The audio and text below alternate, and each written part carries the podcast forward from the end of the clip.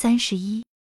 目前，从五台山开始的，以富平城为中心的晋察冀抗日民主根据地已经形成了。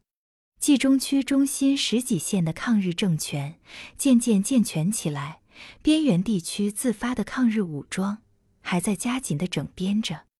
冀中区行政公署正在积极筹备。人民自卫军的司令部和政治部住在子午镇这一带村庄，就成了冀中区抗日战争的心脏。新鲜的有力的血液从这里周流各地。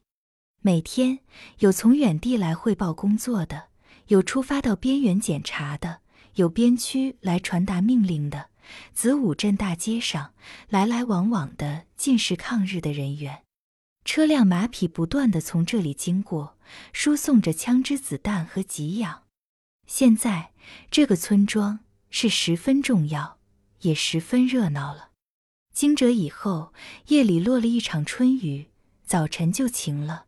杨花飘落着，柳树发芽，田地里到处是潮湿的黄绿的颜色。特别是那些柳树，嫩枝在风里摇摆，好像是要把它那枝叶的颜色扬送到天空里去。这样早，战士们就换上单军装，军装也是黄绿色。骑马的通讯兵从子午镇街里跑出来，在反江的松软的大道上奔跑。长院里。河滩上是战士练兵的歌声，各村正做着拆城的准备工作。春儿头一天晚上，拿一把小笤帚放在碾台上，站好碾子，打早起插上一条新榆木推碾棍，推下了自己半个月的吃喝，装在一个小布口袋里。五龙堂和子午镇的民工编成了一个大队，他和姐姐约好，到那天一块进城。进城的日期决定了，是三月初一。头一天晚上，春儿就背上粮食，带了一身替换的衣服，跑到姐姐家去。她的心情不像是去工作，倒有点像去赶庙会。早晨起来，高四海在低坡上拾掇好一辆手推的小土车，把拆成的家具、伙食，还有那个东北小孩捆在上面。车前系上一条长长的绳，叫春儿和秋芬替换拉着。老人架起半袋，滋扭滋扭的奔城里来了。各村的人马车辆全奔着城里去，在一条平坦的超近的小道上，手推的小车连成了一条线，响成了一个声音，热烈的做着比赛。高四海下身穿着棉裤，上身只穿一件破单褂，脊背上流着汗。春儿肩上搭一条毛巾，脸涨得通红。路过高坡，老人叫春儿把绳拉紧；下坡的时候，就叫他松下来。一进西关，买卖家和老百姓全挤到街上来看热闹。县政府已经分别给民工们预备好了下厨，春儿和秋芬一家就住在城根一家小店里。吃过中午饭。大家就背上家具，跑到城上去看本村本组的尺账去了。子午镇和五龙塘分了西北城角那一段，外边是护城河，里边是圣姑庙。李佩忠同着几个县干部分头给围在城墙上的民工们讲话。李佩忠来到春儿他们这一队，站在一个高高的土台上说：“乡亲们，我们要动工拆城了，不用我说。”大家全明白为什么要把这好好的城墙拆掉。我们县里的城墙修建一千多年了，修得很好，周围的树木也很多。你们住在乡下，赶集进城，很远就望见了这高大的城墙，森阴的树木，雾气腾腾，好像有很大的锐气。提起拆城，起初大家都舍不得，这不是哪一个人的东西。这是祖先遗留给全县人民的财产，可是我们现在要忍心把它拆掉，就像在我们平平整整的田地里要忍心毁弃麦苗，挖下一丈多深的沟壕一样。这是因为日本侵略我们，我们艰苦的进行战争，要长期的打下去，直到最后的胜利。我们一定要打败日本，一定要替我们的祖先增光，为我们的后代造福。我们现在把城拆掉。当你们挖一块砖头，掘一方土的时候，就狠狠的想到日本吧。等到把敌人赶走，我们再来建设，把道路上的沟壕填平，把拆毁的城墙修起。到那时候太平了，还修城干什么？把它修成电车道，要不就栽上花草，修成环城公园。便吉哥到过大城市，忽然想到这里，就打断了县长的讲话。先说眼下吧。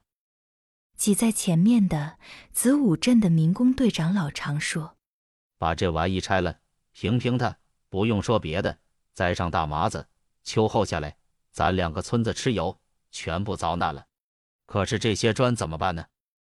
这些砖拆下来。”李佩忠说：“哪村拆的归哪村。”拉了回去，合个便宜价卖给那些贫苦的抗蜀，折变了钱，各村添办些武器枪支。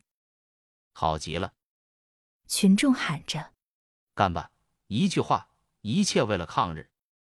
大家分散开，刚要动手，沿着城墙走过三个穿马褂长袍的绅士来，领头是李佩忠的父亲，大高个子李局人。他们手里都玩着一件小东西，李局人手里是两个油光光的核桃，第二个是红木腰子，第三个是黑色的草珠子。他们向前紧走两步，一起把手举起，里外摇摆着，对群众说：“且慢，我们有话和县长说。”李佩忠站在那里不动，三个老头包围了他，说：“我们代表城关绅商，有个建议。”来向县长请示，有事情回头到县政府去谈吧。我现在很忙。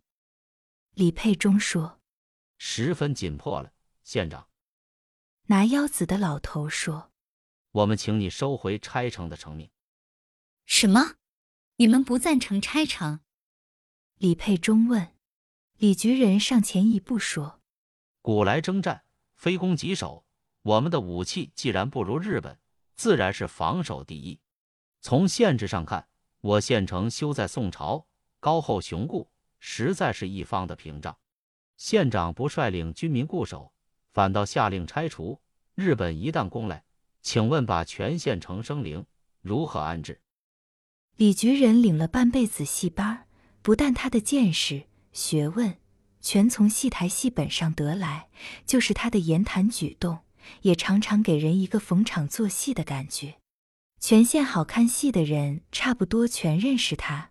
民工们扛着铁铲大镐围了上来。我们不是召集过几次群众大会，把道理都讲通了吗？李佩忠说：“那天开会你们没参加。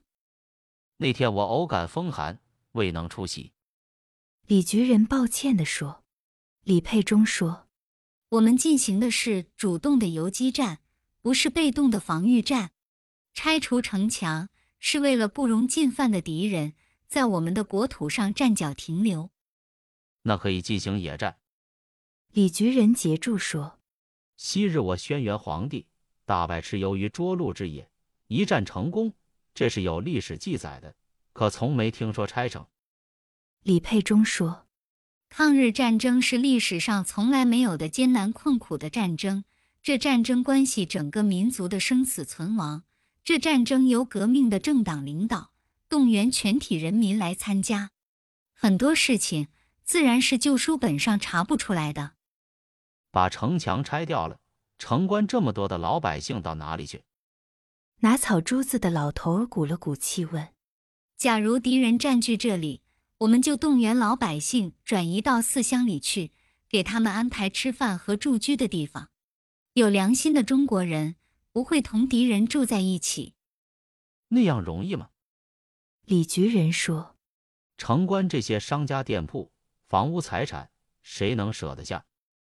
是敌人逼迫着我们舍得下。”李佩忠说：“看看我们那些战士们吧，他们背起枪来，把一切都舍弃了。”这年月就只有一条光荣的道路，坚决抗日，不怕牺牲。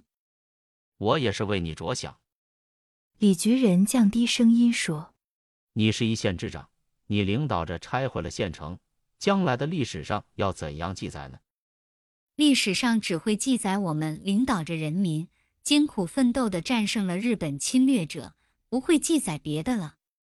李佩忠说：“对，每个人都想想历史的判断也不错。”三个老头还要麻烦，群众等不及了，乱嚷嚷起来。